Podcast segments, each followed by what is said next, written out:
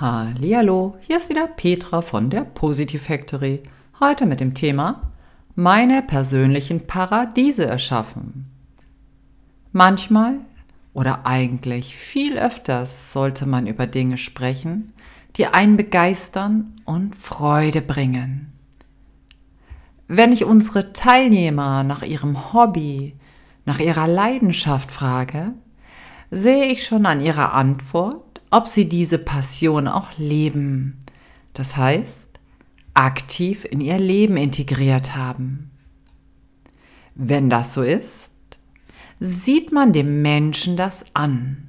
Man sieht es an den Augen, wenn sie in diesem Moment davon erzählen, an der Körpersprache, das sieht man an der Ausstrahlung, ob sie sich in sich und mit sich wohlfühlen, vor allem an dem Lachen und der Begeisterung am Leben.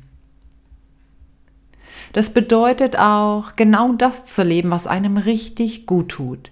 Die Seele zu streicheln und in die Freude zu gehen.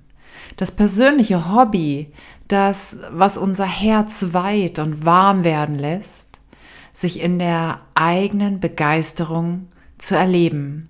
Und nicht nur einmal, sondern viel öfters. Nicht immer, aber regelmäßig. In einem kurzen Chatverlauf mit meiner Trainerkollegin Angela Macking, die mit ihrem Lach-Yoga weltweit und über viele Wochen unterwegs ist, in Indien und gerade in Thailand, wo sie die schönsten Bilder postet, stellt sie in einem ihrer Blogs fest, dass auch das schönste Paradies mit der Zeit seinen Reiz verliert. Ist es dann so, dass das Paradies etwas Besonderes bleiben sollte, damit es eben nicht seinen Reiz für uns verliert? Also haben wir festgestellt, dass es doch sinnvoll und lohnenswert wäre, sich gleich mehrere Paradiese zu erschaffen. Aber auch diese möchten von uns angedacht, überlegt und gelebt werden. Und das ist nicht immer ganz einfach, denn dafür müssten wir uns selbst in die erste Reihe stellen und wichtig und wertvoll nehmen und uns das erlauben und auch zugestehen. Und meistens erst dann, wenn die Leistung erbracht ist, dann, irgendwann einmal, weil jetzt geht das nicht, weil das Geld spaziert ja schließlich nicht von alleine durch die Tür. Ich habe ja noch etwas anderes zu tun. Verpflichtungen über Verpflichtungen überhäufen uns. Es gibt ja schließlich ein gutes Gefühl und das ist ja auch was wert. Und wenn jemand einen Gefallen von uns erbittet oder fordert, sind wir meist eh gleich zur Stelle. Aber. Und jetzt kommt das große Aber. Auf unseren Seminaren und natürlich auch im privaten Bereich sehe und erlebe ich zu viele Menschen, die nur noch in ihrem kleinen, engen Raum existieren, die keinen oder wenig Kontakt zu ihren Gefühlen und somit auch nicht mehr zu ihren Mitmenschen und zur Welt haben, die man nicht mehr greifen kann, weil die Persönlichkeit nicht mehr lebendig sprudelt und einige Phänomene mehr. Wie gesagt, Verpflichtungen machen schon Sinn und natürlich geben sie uns auch etwas, aber es sollte Luft und Platz für die Paradiese in uns sein. Manchmal oder leider auch viel zu oft erlebe ich auf unseren Seminaren, dass Menschen zum Beispiel das Musizieren lieben, das Klavier oder Geige dabei meist ungenutzt in der Ecke stehen, weil die Arbeit, die Prüfungen, die Verpflichtungen und so weiter zu viel Lebenszeit benötigen. Was geschieht, wenn wir uns permanent selbst kürzen, stutzen, verweigern, vergessen, vertrösten und resignieren? Vor allem, wo beginnt man mit den Kürzungen von all dem Schönen, was wir lieben und unsere Seele zum Schwingen bringt?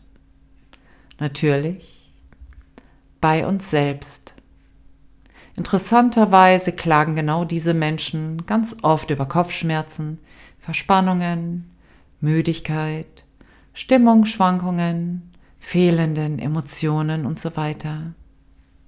scheint eine enge Verbindung zu geben. Vielleicht sollten wir beginnen, uns unsere inneren Paradiese einzurichten, weil wir dann glücklicher sind, fröhlicher und ausgeglichener. Ja, man muss sich Zeit für sich nehmen und sich selbst die Erlaubnis erteilen und sich die Möglichkeiten für Wunder einräumen. Frage dein Herz und nicht deinen Verstand. Das Herz hat eine Sehnsucht und einen Wunsch. Der Verstand sagt erst dies und das wäre noch zu erledigen. Glaubt man nicht? Schließe die Augen und befrage dein Herz und dann den Verstand. Kennst du einen glücklichen Menschen in deinem Umfeld? Bestimmt sogar. Vielleicht bist du es sogar selbst. Oder hast du auch ein Klavier, ein Saxophon, ein anderes Musikinstrument, welches in der Ecke steht und auf deinen Einsatz wartet? Oder viele Urlaubsideen, die halb geträumt und doch begraben sind? Den Sport, der zu kurz kommt oder noch nicht ausprobiert wurde? Freunde, die aus Zeitmangel nicht in den Arm genommen werden und im regen Austausch ein gutes Gefühl geben? Oder viele Freunde, die nicht zusammenkommen, weil sie ebenfalls in Verpflichtungen feststecken und viel zu müde sind, um sich ihre Paradiese zu bauen? In diesem Sinn und mit vielen wunderbaren Gedanken an alle Paradiese die die Realität erblicken dürfen und einen Menschen glücklich machen, freue ich mich auf das nächste Mal. Lass es dir gut gehen.